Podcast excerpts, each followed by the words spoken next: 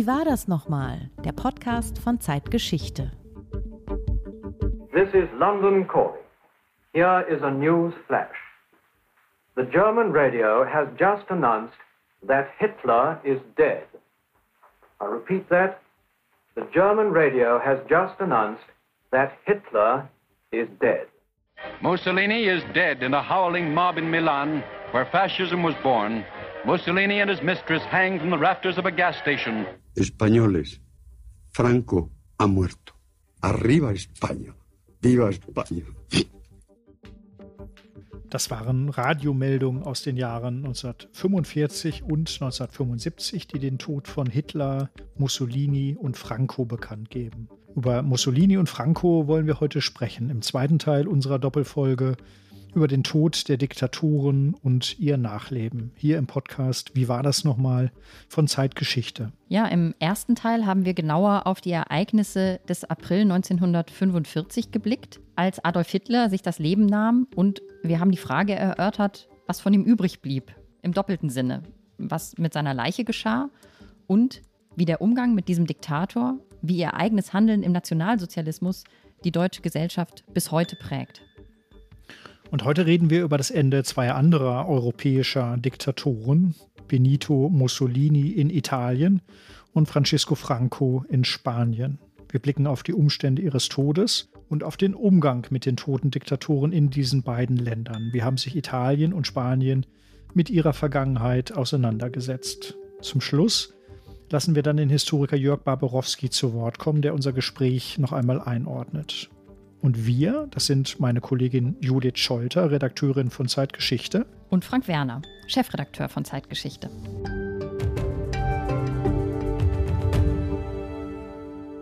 Die aktuelle Ausgabe unseres Magazins Zeitgeschichte beschäftigt sich mit der Herrschaft von Diktatoren, also damit, wie sie an die Macht gekommen sind, wie sie ihre Macht sichern und auch wie sie scheitern. Und hier im Podcast wollen wir heute einen Schritt weitergehen und fragen, welches Erbe sie hinterlassen. Unser Thema hat einen aktuellen Anlass und das ist natürlich Wladimir Putin, der sich mit seinem Angriffskrieg gegen die Ukraine nach außen endgültig zum Kriegstreiber und Kriegsverbrecher und nach innen endgültig zum Diktator entwickelt hat. Dass er mit Repression, mit Zensur und Propaganda innenpolitisch Erfolg hat, hängt auch mit dem Erbe der sowjetischen Diktatur zusammen, einer Geschichte, die in Russland nie richtig aufgearbeitet worden ist. Das war in Deutschland anders. Seit den 60er Jahren hat sich die Bundesrepublik intensiv mit ihrer dunklen Vergangenheit auseinandergesetzt. So intensiv, dass manche Kolonialismusforscher heute sagen, man sei fixiert auf das Holocaust-Gedenken und für etwas anderes, für die kolonialen Verbrechen sei in der deutschen Erinnerung kein Platz. Das finde ich konstruiert, das finde ich falsch, aber darüber haben wir schon im ersten Teil gesprochen. Aber es war ein weiter Weg zu diesem kritischen Selbstverständnis. Und vielleicht war es, um diesen Weg zu gehen, sogar von Vorteil, dass es keine Leiche gab. Anders war das in Italien, denn im Gegensatz zu Hitler, bei dem sich ja einige nie ganz sicher waren, ob er wirklich tot war, konnte am Tod Benito Mussolinis am 28. April 1945 und seiner öffentlichen Zurschaustellung einen Tag später, am 29. April, dann wirklich niemand mehr ernsthaft zweifeln. Trotzdem hat dieser Mann Italien bis heute nicht ganz losgelassen und es brachte für die junge italienische Republik auch einige Probleme mit sich, dass es eine Leiche gab. Denn wie geht man mit den sterblichen Überresten eines Diktators um? Ich würde sagen, in der Geschichte reichen die Beispiele von Verstecken und Geheimhalten, so haben es die Sowjets mit den Überresten Hitlers gemacht, bis zu Aufbahren für die Ewigkeit, so haben es die Bolschewiki mit Lenin gemacht. Aber das ging mir noch etwas zu schnell noch einmal zurück. Wie ist Mussolini denn überhaupt gestorben? Ja, also um sein Ende zu verstehen, muss man vielleicht noch ein paar Jahre zurückspulen ins Jahr 1943, genauer in den Juli 1943. Am 10. dieses Monats landen nämlich die Alliierten auf Sizilien. Das Land, das äh, unter dem faschistischen Diktator Benito Mussolini 1940 schon an der Seite Hitlers in den Krieg eingetreten ist, ist da längst kriegsmüde. Längst hat sich im Hintergrund auch eine Alternativregierung unter Pietro Badoglio formiert, die den Krieg eigentlich so schnell wie möglich beenden möchte. In dieser Situation und als sich dann die Gelegenheit bietet, nimmt der eigentlich unentschlossene König das Heft in die Hand. Er entmachtet Mussolini am 25. Juli 1943 und lässt ihn festsetzen. Das kommt für Mussolini trotz aller Schwierigkeiten und Rückschläge im Krieg völlig unerwartet.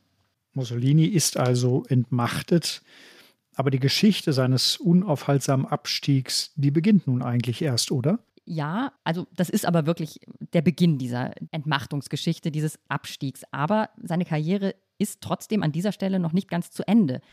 Denn sein Achsenpartner Adolf Hitler kommt ihm zu Hilfe und lässt ihn aus seinem Versteck im italienischen Hochgebirge befreien. Hitler besetzt dann auch gleich den gesamten Norden Italiens und macht den Duce zum Oberhaupt einer Marionettenregierung, der sogenannten faschistischen Republik von Salo.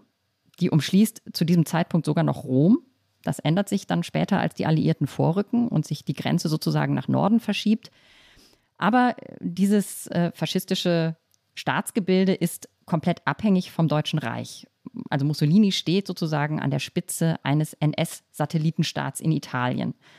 Und dort erstarkt zeitgleich die kommunistisch dominierte Widerstandsbewegung. Die Lage für Mussolini ist zunehmend hoffnungslos. Am 24. April 1945 überschreiten britische und amerikanische Truppen den Po. Am 25. April gibt es Aufstände in Turin, Genua und Mailand. Ja, Mussolini überlegt natürlich, was tun. Er hatte wohl noch überlegt, nach Spanien äh, zu flüchten, doch der Plan zerschlägt sich. Und nun entschließt sich Mussolini zusammen mit seiner geliebten Clara Petacci und einigen Vertrauten zu fliehen, obwohl die Fluchtwege eigentlich in drei Richtungen abgeschnitten sind. Nur Richtung Schweiz könnte es eventuell noch eine Möglichkeit geben. Ja, und in Menaggio, das ist am Koma See, da tut er sich also mit den Überbleibseln einer Nachrichteneinheit der Luftwaffe, der deutschen Luftwaffe, zusammen, die in die Schweiz durchbrechen will. Mussolini schlüpft zur Tarnung in einen deutschen Militärmantel und setzt sich auch einen deutschen Helm auf. Es nützt aber nichts. Partisanen der kommunistischen Brigade Giuseppe Garibaldi erkennen ihn ja an einer Straßensperre in Dongo und das ist am 27. April. Die deutschen Soldaten dürfen übrigens tatsächlich passieren. Doch für Mussolini und Petacci endet die Flucht an dieser Stelle. Sie werden in einen anderen Ort, nach Giulino di Mezzegra am Comer See, in ein Bauernhaus gebracht und am nächsten Tag werden sie abgeholt und erschossen. Das Befreiungskomitee für Norditalien übernimmt die Verantwortung für die Tat, obwohl sich auch die Partisanen 1944 bereit erklärt hatten, Mussolini bei Ankunft der Alliierten in Norditalien auszuliefern. Und warum hat die Partisanengruppe dann, man kann ja sagen, Selbstjustiz verübt und Mussolini eben nicht ausgeliefert? Ja, also äh, dafür gibt es sicher viele Gründe. Die Historikerin Verena Kümmel, die sich mit den Ereignissen rund um den Tod des Duce befasst hat, betont, ja, das Wort Selbstjustiz, das du gerade genannt hast, macht das auch schon klar, dass die Widerstandsbewegung sozusagen die Zügel ja selbst in der Hand behalten wollte. Man sah sich schließlich auch als Gegenregierung zu der unter Bordoglio in Süditalien und es versprach natürlich auch Prestige, äh, Mussolini gewissermaßen besiegt zu haben. Es ging dabei sicher um Macht und um zukünftigen Einfluss in Italien. Die Partisanen wollten als Befreier wahrgenommen werden und sie waren sich wohl auch untereinander nicht wirklich einig. Also es kann gut sein, dass es eine kleine radikale Gruppe war, die jetzt sozusagen die Gunst der Stunde in Anführungszeichen nutzte, da sie eben Mussolini in den Händen hatten den langjährigen Feind. Warum sie ihn ohne Gerichtsverfahren erschossen haben, das haben sie selbst damit begründet, dass Mussolini nicht noch einmal eine Bühne bekommen sollte. Natürlich war diese Hinrichtung ohne formales Urteil höchst problematisch. Das war auch den Partisanen klar. Es gibt auch Geschichten, wonach der Schütze, also Oberst Valerio, Mussolini noch ein Urteil vorgelesen habe. Wahrscheinlicher ist aber, dass das nicht der Fall war. Und womöglich stimmt sogar eine andere Geschichte, Mussolini soll vor seinem sicheren Tod ihm noch zugerufen haben, er solle auf das Herz zielen. Naja, das äh, klingt aber auch nach einer mythischen, nach einer verklärenden Geschichte. Der tapfere Mussolini, der soldatisch zu sterben weiß. Sind die Ereignisse um Mussolinis Tod auch deshalb so umstritten, weil es eigentlich um das Bild des Duce geht, das die Nachwelt bewahren soll? Ja, das stimmt ganz sicher hätte er seinen Mördern sozusagen herausfordernd noch etwas zugerufen, also sogar zugerufen, wohin sie zielen sollen, dann hätte er natürlich das Heft des Handelns zumindest symbolisch nicht aus der Hand gegeben. Das ist also eine ganz zentrale Frage, die du hier ansprichst, ja. Und was geschah dann mit dem toten Mussolini? Er wurde im Schutz der Nacht auf einen Möbelwagen verfrachtet und nach Mailand gebracht. Wie übrigens auch die anderen Faschisten aus Mussolinis Gruppe, mit denen er unterwegs gewesen war. Ja, es folgt jetzt eine gespenstische Racheszene. Die Partisanen legen die Leichen Mussolinis, Petaccis und ihrer Begleiter auf dem Piazzale Loreto ab, an dem Ort, an dem die SS 1944 15 italienische Partisanen erschossen und zur Schau gestellt hatte. Genau an diesem Ort liegen jetzt also die Größen des Faschismus. Die Menschen kommen, um sich das anzugucken. Und ja, sie beginnen die Leichen anzufassen und auch sie zu misshandeln. Einer drückte Mussolini eine Art Zepter in die Hand, einer hat ihm wohl auch eine tote Maus in den Mund geschoben. Schließlich, ja, die Menge verwandelt sich schließlich in einen, in einen regelrechten Mob und tritt auf die Körper ein, aber besonders auf den Mussolinis. Das ist vielfach gedeutet worden, also als Abrechnung mit den Faschisten. Dazu gibt es noch eine eigene Geschichte. Eine Mutter soll 25 Mal auf ihn geschossen haben für jedes ihrer fünf Kinder, die bei Luftangriffen getötet worden waren, also als Rache gewissermaßen. Es ist als Trennungsritual gedeutet worden, aber auch als Versuch, die Schuld am Faschismus allein auf seine Repräsentanten abzuschieben. Ja, als die Angriffe immer heftiger werden, hängen die Partisanen die Leichen Mussolinis, Petaccis und dreier weiterer Faschisten kopfüber am Gitterdach einer Tankstelle auf.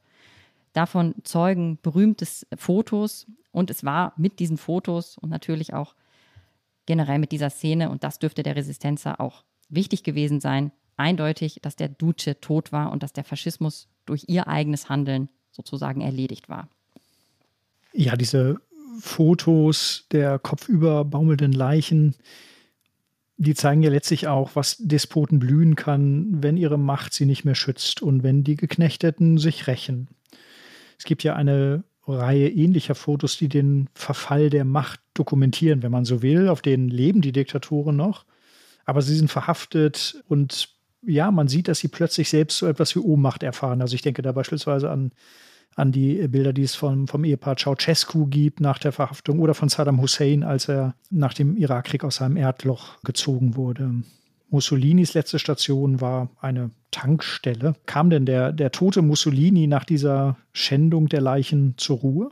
Nicht wirklich. Ja, einen Tag später wurde die Leiche auf Anordnung des amerikanischen Militärkommandos doziert. Es waren auch amerikanische Ärzte und Vertreter der Resistenza dabei.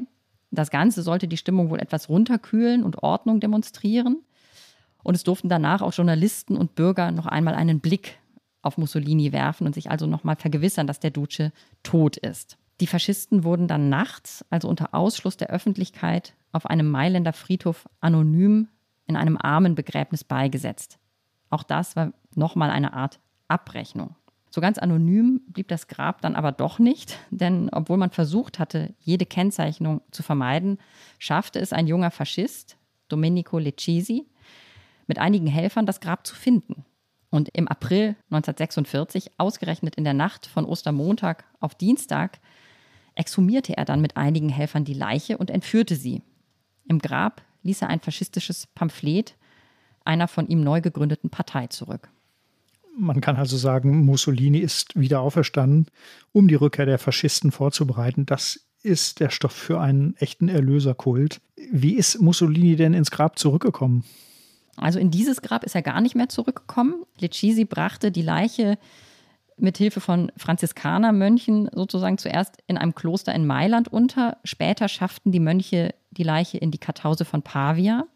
Und erst am 12. August fand die Polizei die Leiche. Zuvor hatte sie noch drei der Grabräuber festnehmen können. Die Regierung hatte jetzt aber ein, ja, ein neues, altes Problem. Das Problem, wohin mit der Leiche? Und was war die Lösung? Wohin brachte man Mussolini?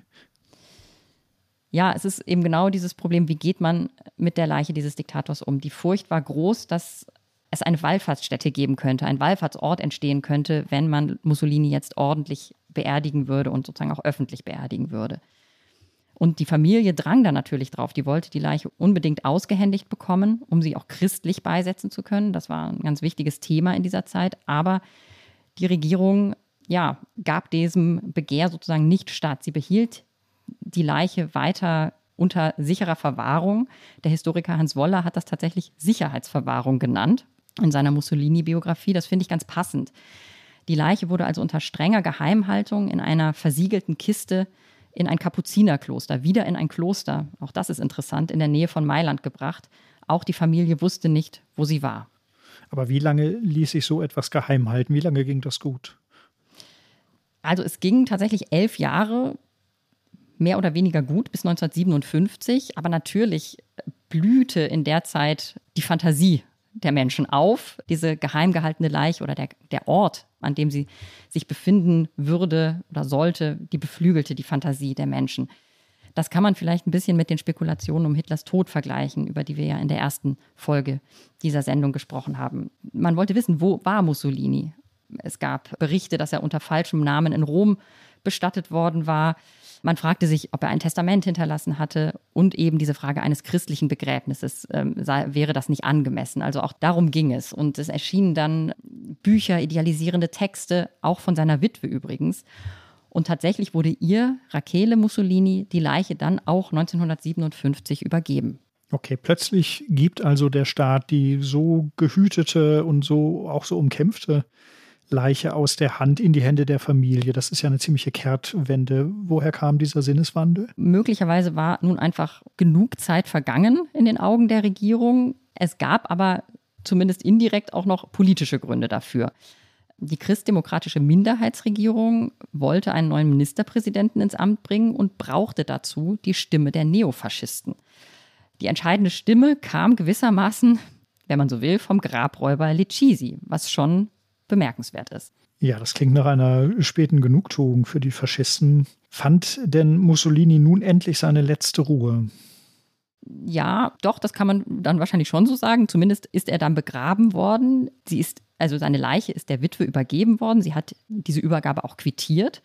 Und sie hat Mussolini beisetzen lassen in seinem Heimatort. Und dort entstand dann aber tatsächlich so eine Art Wallfahrtsstätte. Er liegt dort aber bis heute. Also insofern, ja, hat er dort seine letzte Ruhe gefunden. Wenn man sich die Bilder dieses Grabes anschaut, dann fällt der Blick ja sofort auf diese monumentale Büste seines Kopfes mit dem typisch kantigen Unterkiefer und dem Blick geradeaus. Das hat etwas Heroisches. Das erinnert an die Zeichensprache der Faschisten. Irgendwie so, als hätte der Personenkult um Mussolini, den es ja zu seinen Lebzeiten gab, nie aufgehört. Ja, tatsächlich. Also Mussolinis Grab ist in der Familiengruft auf dem Friedhof in äh, Predapio also seinem Heimatort. Und äh, sein Grab wird dominiert von diesem Marmorsarkophag und der von dir beschriebenen Büste. Das ist äh, wirklich auffällig. Und besonders zu faschistischen, in Anführungszeichen, Feiertagen, also dem Geburtstag Mussolinis, seinem Todestag oder auch dem Jahrestag des Marsches auf Rom, kommen Menschen, also in dem Fall Anhänger von ihm, und sind sich da auch nicht zu schade, vor dem Grab die Hand zum römischen Gruß zu erheben. Der ist in Italien zwar auch verboten und auch schon seit 1952. Und das ist womöglich symptomatisch für den generellen Umgang mit dem faschistischen Erbe in Italien. Der Mussolini-Biograf Hans Woller, den ich vorhin auch schon genannt habe, der schreibt, dass sich Staat und Gesellschaft im Grunde immer noch ähnlich schwer mit dieser Vergangenheit tun, wie in den Jahren direkt nach dem Zweiten Weltkrieg, als man die Leiche ja versteckte. Anders kann man es nicht nennen, damit man sich nicht wirklich mit ihr auseinandersetzen musste. Okay, das war in den 50er Jahren zumindest ja in Deutschland durchaus noch, noch ähnlich. Lieber den Mantel des Schweigens über die Geschichte decken, als daran zu erinnern, welches Unrecht geschehen war. Das war ja auch in Deutschland an der Tagesordnung. Wann würdest du denn sagen, Judith, beginnen sich die erinnerungspolitischen Wege zwischen Italien und Deutschland zu trennen? Wenn man so will, im Grunde schon von Beginn an, seit 1945. Wir haben ja schon von der neofaschistischen Partei gesprochen, die sich 1946 schon wieder formierte.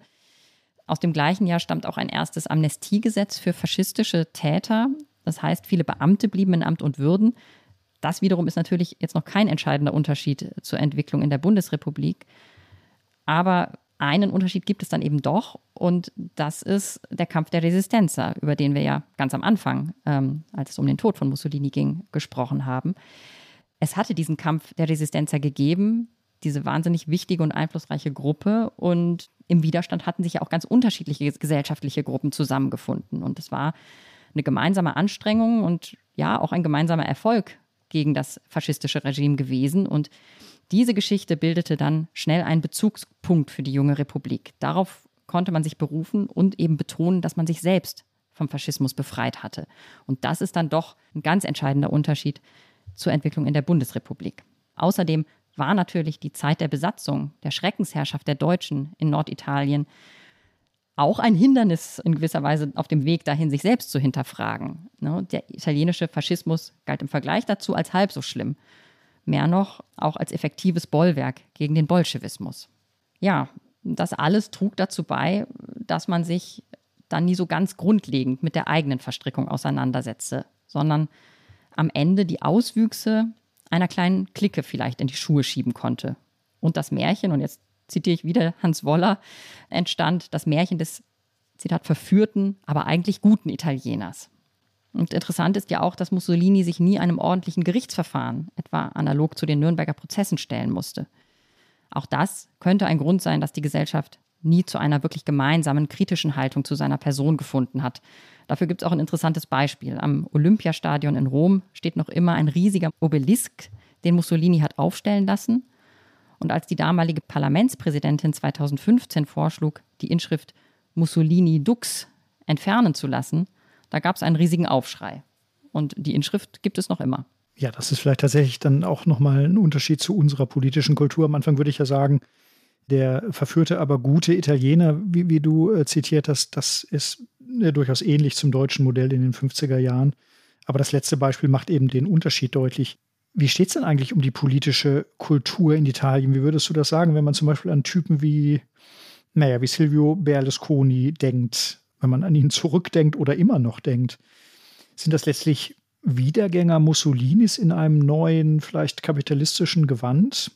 Oder anders haben solche Politikertypen Erfolg und verzeiht man ihnen auch die vielen Skandale, weil noch etwas von der alten Diktatorenverehrung in der Luft liegt, weil man ja nie wirklich mit Mussolini gebrochen hat. Ob das der Grund ist dafür, das kann ich nicht beurteilen. Aber es ist natürlich auffällig, dass der Bezug auf den Faschismus immer noch möglich ist in Italien und dass sich eben Politiker wie Berlusconi oder man muss gar nicht so weit zurückgehen äh, wie Berlusconi. Also natürlich auch der ehemalige italienische Innenminister Matteo Salvini wirklich nicht zu schade sind, auf Mussolini Bezug zu nehmen. Berlusconi, um wieder zu ihm zu kommen, trompetete schon 2003, dass äh, das faschistische Regime in Anführungszeichen, oder nicht in Anführungszeichen, dass das faschistische Regime, Zitat, durchaus gut gewesen sei. Und Salvini twitterte am Geburtstag Mussolinis 2018 den Spruch, Zitat, viel Feind, viel eher. Und das war ein Spruch, den auch die faschistische Propaganda vielfach benutzte. Und äh, auch das ist spannend. Nicht zuletzt war es Alessandra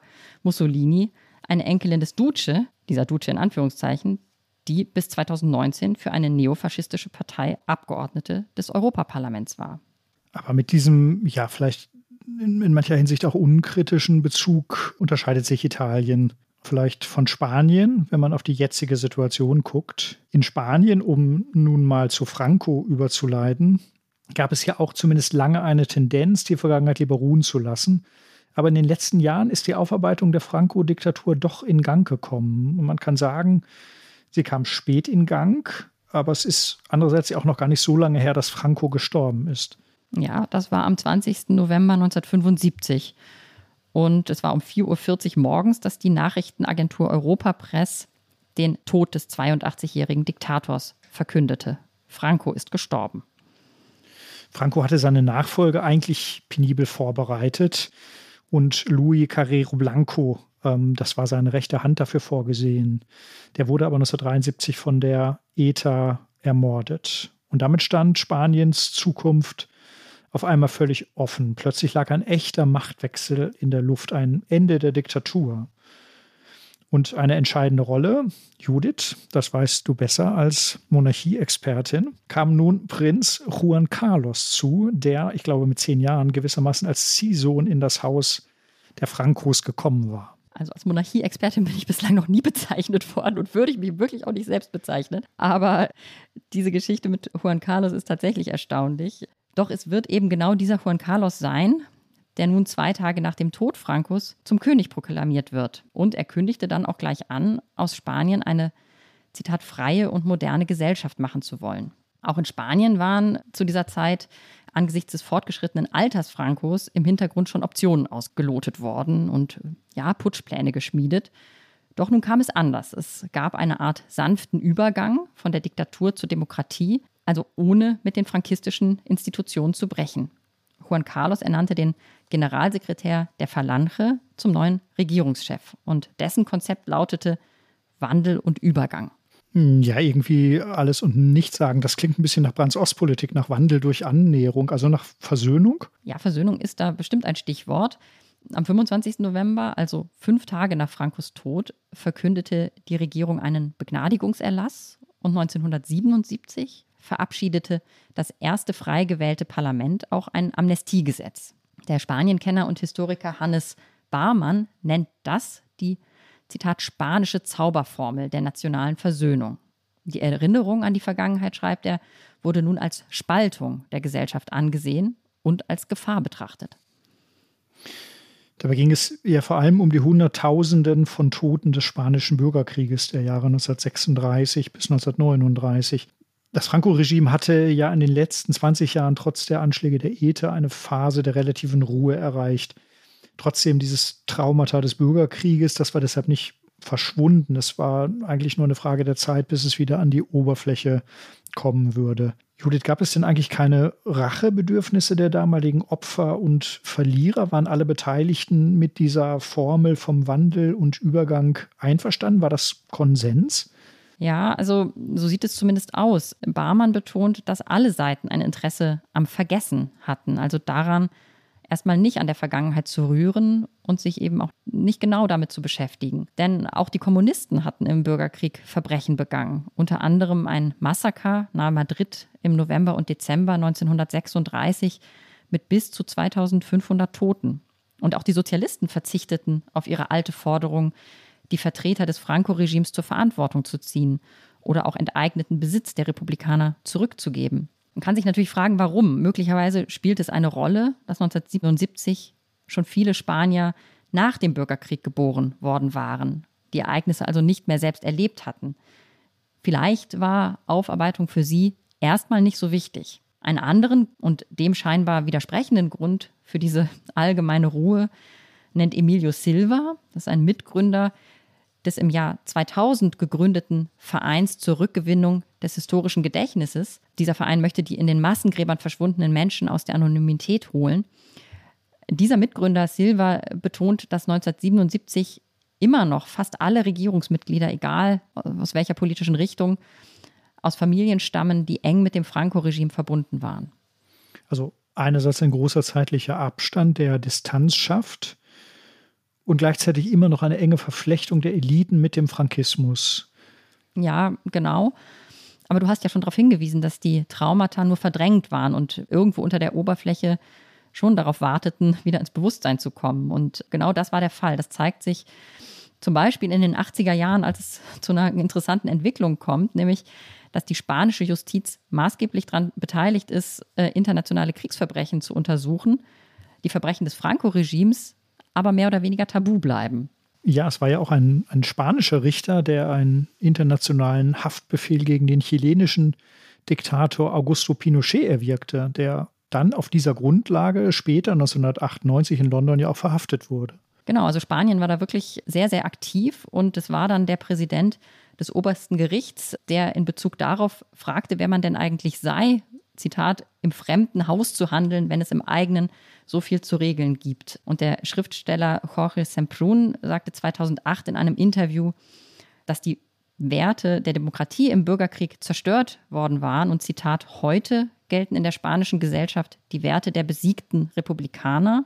Trotzdem wird das historische Gedenken oft von den Werten der damaligen Sieger dominiert. Genau zu dieser Zeit ändert sich in Spanien auch auf der politischen Ebene etwas. 2004 kommt nämlich der sozialistische Regierungschef Zapatero an die Macht und Ende 2007, also mehr als 30 Jahre nach Francos Tod, tritt das Gesetz zur historischen Erinnerung in Kraft. Und das verbietet Veranstaltungen, die dem Frankismus huldigen. Das verbietet auch einschlägige Symbole und Straßennamen, die müssen jetzt verschwinden. Seit 2008 gibt es in Madrid kein Franco-Denkmal mehr. Der konservative Oppositionsführer Rajoy hielt das damals für einen Akt unverantwortlicher Ignoranz und für einen Bruch mit dem Geist des friedlichen Übergangs von der Diktatur zur Demokratie. Ja, trotzdem wurde die Suche, die Exhumierung und Identifizierung von Opfern des Regimes immer noch nicht staatlich unterstützt. Und es war dann sehr interessant, dass der Richter, der Pinochet, du hattest das genannt, hatte verhaften lassen, 2012 zu elf Jahren Berufsverbot verurteilt wurde, weil er in einem Verfahren in dem es um Schmiergelder ging, die Rechte der Angeklagten missachtet haben soll. Gleichzeitig lief gegen ihn aber auch noch ein anderes Verfahren, weil er selbst wegen der Verbrechen der Franco-Zeit Klage beim obersten Gericht eingereicht hatte. Dafür war er von rechtsextremistischen Organisationen verklagt worden, und zwar mit dem Argument, dass er gegen das geltende Amnestiegesetz von 1977 verstoßen habe. Ja, das ist tatsächlich eine irre Geschichte, schwer zu glauben, ein Rückschlag für die Aufklärer der Weg zur Entzauberung Frankos war steinig und er war lang, ich glaube, das kann man so sagen. Und zu einem vorläufigen Schlussakt kam es auch erst 2019, also vor drei Jahren. Da wurde Franco nämlich von seiner monumentalen Grab- und Gedenkstätte im Valle de los Caídos im Tal der Gefallenen, gelegen in den Bergen nördlich von Madrid, auf einen kleinen Friedhof außerhalb der Hauptstadt umgebettet. Das war, wenn man so will, ein posthumer Abstieg. Wir haben in einer früheren Folge dieses Podcasts ja mal über die Umbettung Friedrichs des Großen gesprochen, der ganz spät nach Sanssouci zurückkehrte zu seinem Schloss. Bei Franco war es umgekehrt, er verließ gewissermaßen sein Schloss. Die Grablege, in der er bis dahin ruhte, hat Franco schon 1940, kurz nach dem gewonnenen Bürgerkrieg, als überdimensionales Siegesdenkmal und Staatsmausoleum in Auftrag gegeben. Mehr als 14.000 Gefangene des Bürgerkriegs haben diesen Bau in den Fels getrieben. Und den Standort hatte Franco sehr bewusst ausgewählt. Er liegt nämlich genau in der Mitte Spaniens, was die neue Einheit Nationalspaniens symbolisieren sollte. Und er liegt in der Nähe des Escorial, des Grabpalasts der spanischen Monarchen. In dieser katholisch-imperialen Tradition sah sich Franco ja. Nicht umsonst ragt über der Anlage ein 152 Meter hohes Betonkreuz in den Himmel. Und für alle, die unnützes Wissen sammeln, es ist das höchste freistehende Kreuz der Welt. 152 Meter, also das ist ja wirklich monumental und riesig. Und ja, Franco setzte sich damit also ein im Grunde nie zu entfernendes Denkmal. Das hat er getan. Er hat diese Grabstätte auch selbst äh, geplant. Außerdem ruht hier der Verlache-Gründer Antonio Primo de Riviera und in der riesigen unterirdischen Krypta liegen die Gebeine von mehr als 33.000 Gefallenen des Bürgerkriegs. Als das Monument dann 1959 eingeweiht wurde, sagte Franco, es sei die Grabstätte der Helden und Märtyrer des spanischen Volkes. Das allerdings haben nach seinem Tod nicht alle so gesehen.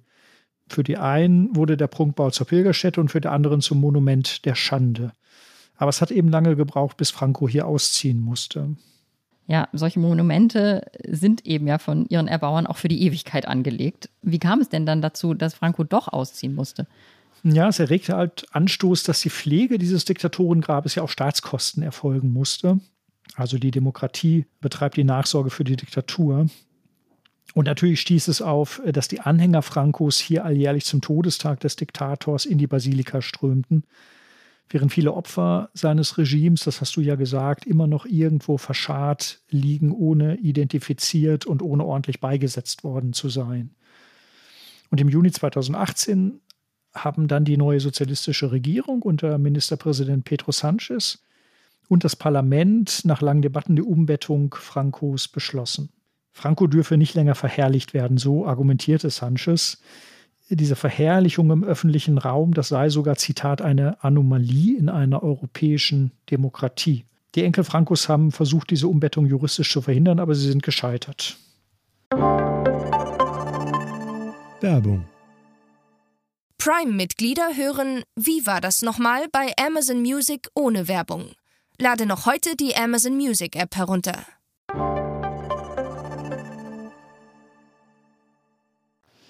Ja, wenn man auf Mussolini schaut, ist diese Verherrlichung im öffentlichen Raum dann vielleicht doch keine Anomalie, aber in jedem Fall ist es eine höchst umstrittene Angelegenheit und es sind eben zwei Sichtweisen, die sich konträr gegenüberstehen, wenn man dann auf die Enkel Frankos schaut. Wann ist Franco denn dann tatsächlich umgebettet worden?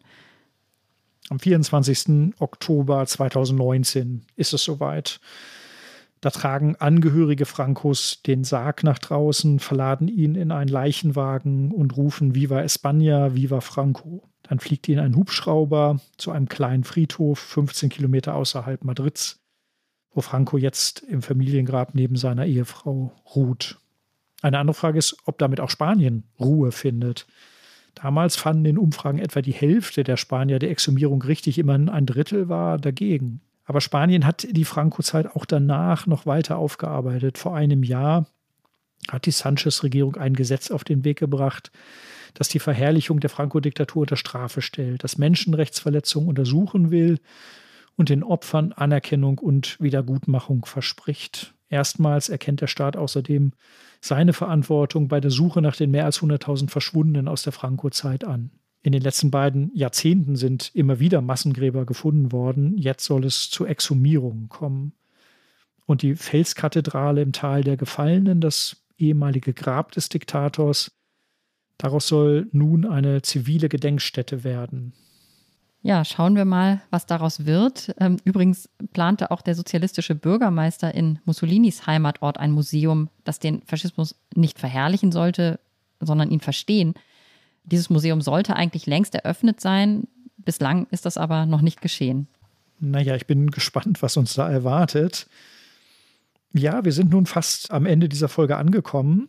Wir haben drei unterschiedliche Wege der Erinnerung und der Auseinandersetzung mit ehemaligen Diktaturen besprochen.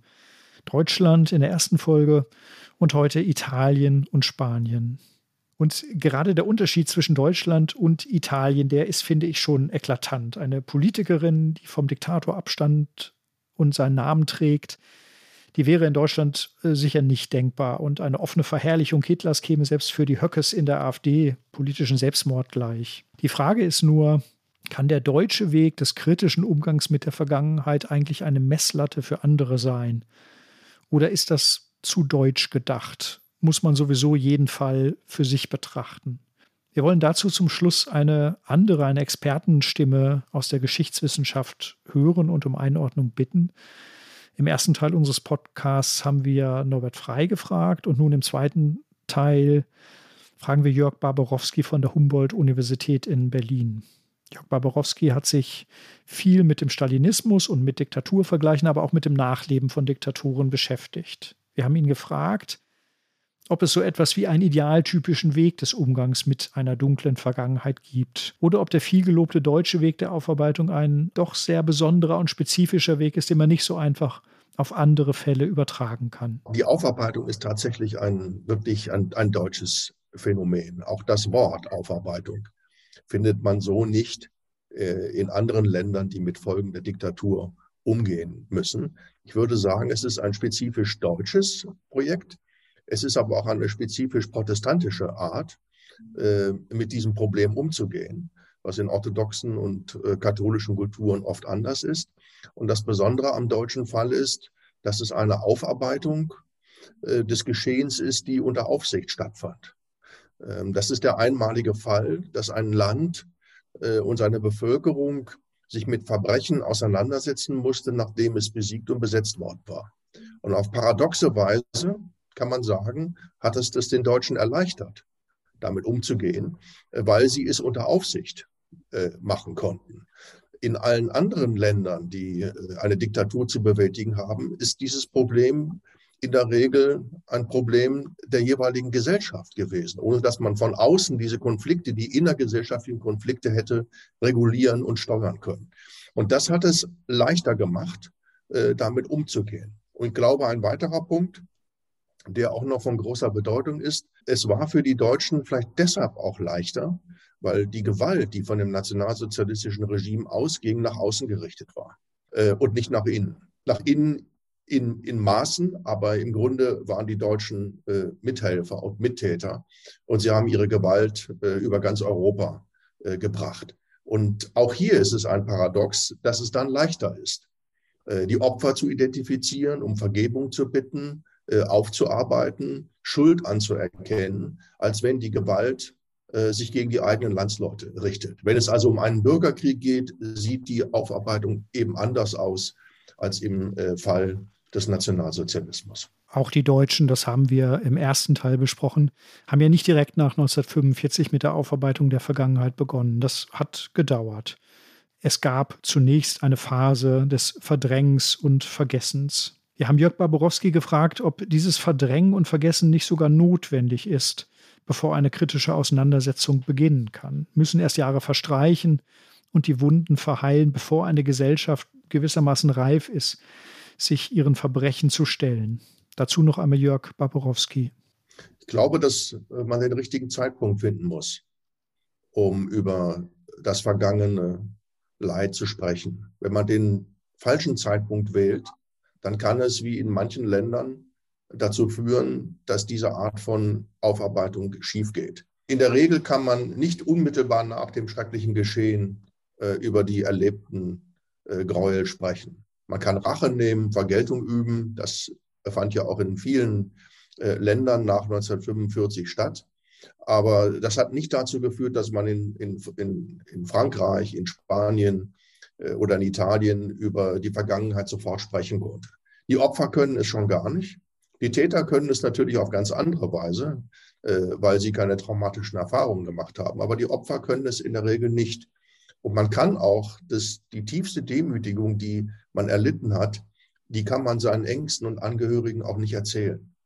Äh, man muss mit seiner, mit der Scham mit, ähm, und, und mit dem Erlittenen erst einmal alleine bleiben.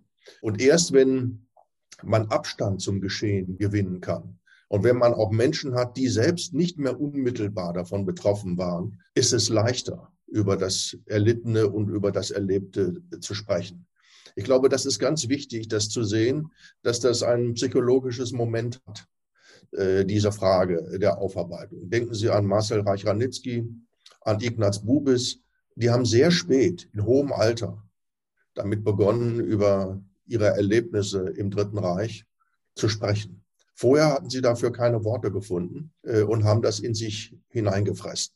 Und ich glaube, dass das eben ein wichtiger, wichtiger Aspekt ist, dass der Zeitpunkt äh, ausgewählt werden muss, äh, zu dem das geschehen kann. Andererseits, wenn man zu lange wartet, und dafür wäre jetzt die Sowjetunion ein gutes Beispiel, wenn die Diktatur zu lange dauert und am Ende überhaupt keiner mehr da ist, der das noch erlebt hat, dann ist es schwierig, überhaupt noch einen, einen Gegenstand auszumachen, den man bewältigen könnte. Also die Bewältigung lebt auch davon, dass es noch Opfer und Täter gibt, ja, die man benennen kann. Wenn alle gestorben sind, und dann die Idee aufkommt, man müsse jetzt aufarbeiten, dann wird das nicht in diesem Maße gelingen können, weil Aufarbeitung auch immer mit Anerkennung von Schuld zu tun hat. Äh, und die ist eben auch an Täter gebunden. Und wenn Täter nicht mehr leben, dann wird es schwierig. Das ist interessant, dass es auf den Zeitpunkt ankommt. Vielleicht könnten es in Spanien jetzt tatsächlich die Enkel der Opfer des Bürgerkrieges sein, die Aufarbeitung fordern. Denn mit der Exhumierung der Leichen sind die Opfer dann ja gewissermaßen wieder anwesend. Und gleichzeitig bleibt natürlich abzuwarten, wie viel Interesse die Nachfahren der Täter an der Aufarbeitung haben. Denn die Kontinuitäten sind groß. Was wir jedenfalls festhalten können, ist, dass die Geschichte der Diktatur die Gesellschaften nicht loslässt. Das ist in Deutschland so und es ist in Italien und in Spanien nicht anders. Die Vergangenheit kann abgewehrt werden oder man wendet sich ihr kritisch zu. In beiden Fällen prägt sie das Selbstverständnis. Ja, und das ist ein gutes Schlusswort für unseren zweiten Teil unserer Doppelfolge über Diktatoren und ihr Nachleben.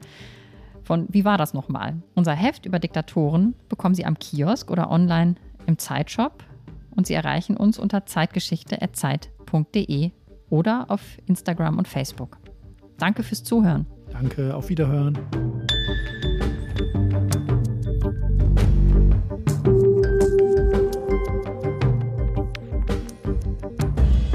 Wie war das nochmal? Ist der Podcast von Zeitgeschichte, produziert von Pool Artists.